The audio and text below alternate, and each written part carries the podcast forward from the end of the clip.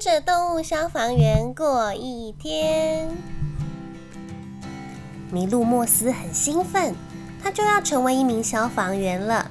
他有好多东西要学习，而且在他拥有丰富的经验以前，队长是不允许他驾驶消防车的。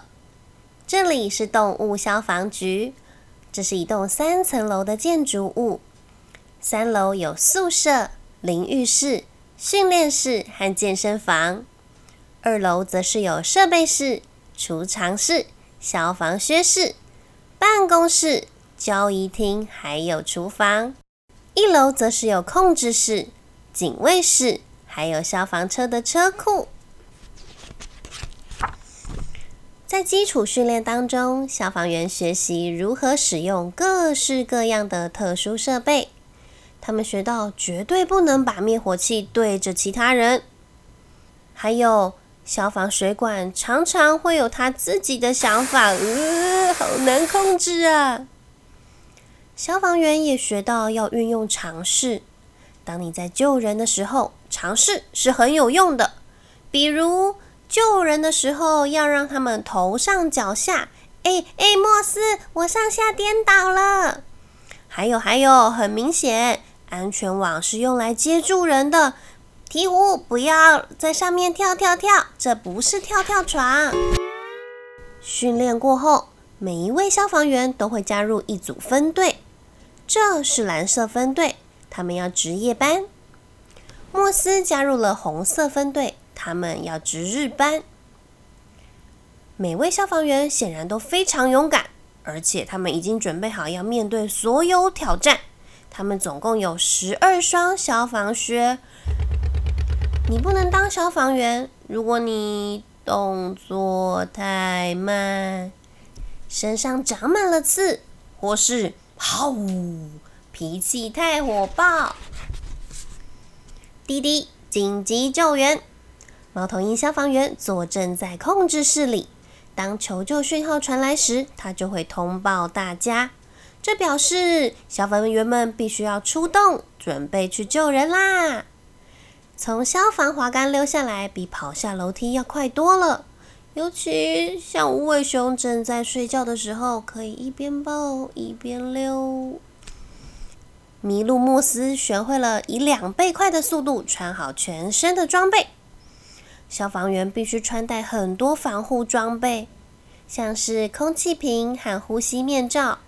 护目镜、手套、安全帽和消防靴，好好的保护自己。个人防护装备是很重的。呃，只花了两分钟，消防员们就已经准备好要出发了。莫斯现在还不能开消防车，所以他只能在消防车一边开始，一边大喊：“哦咦哦咦！”严格来说，并不需要这样，但这样让莫斯觉得自己很投入。消防员不止处理火灾，有的时候我们要解救受困的鹰猴，像这一只卡在长颈鹿的头上面下不来。无尾熊消防员拿着树枝和树叶吸引长颈鹿，而鹈鹕就趁这个时候绑着救人绳索，慢慢的爬上去，准备解救鹰猴。或是有的时候要解救卡在排水口的鸵鸟，有时候达克斯猎狗会卡在排水管里，也需要救援。而且他们常常要把猪从坑洞里拉出来。哎咻！回到消防局，消防员们可以在交易厅稍微放松一下。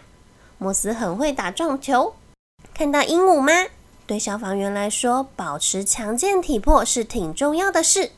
一、二、一、二，鹦鹉正勤练着哑铃。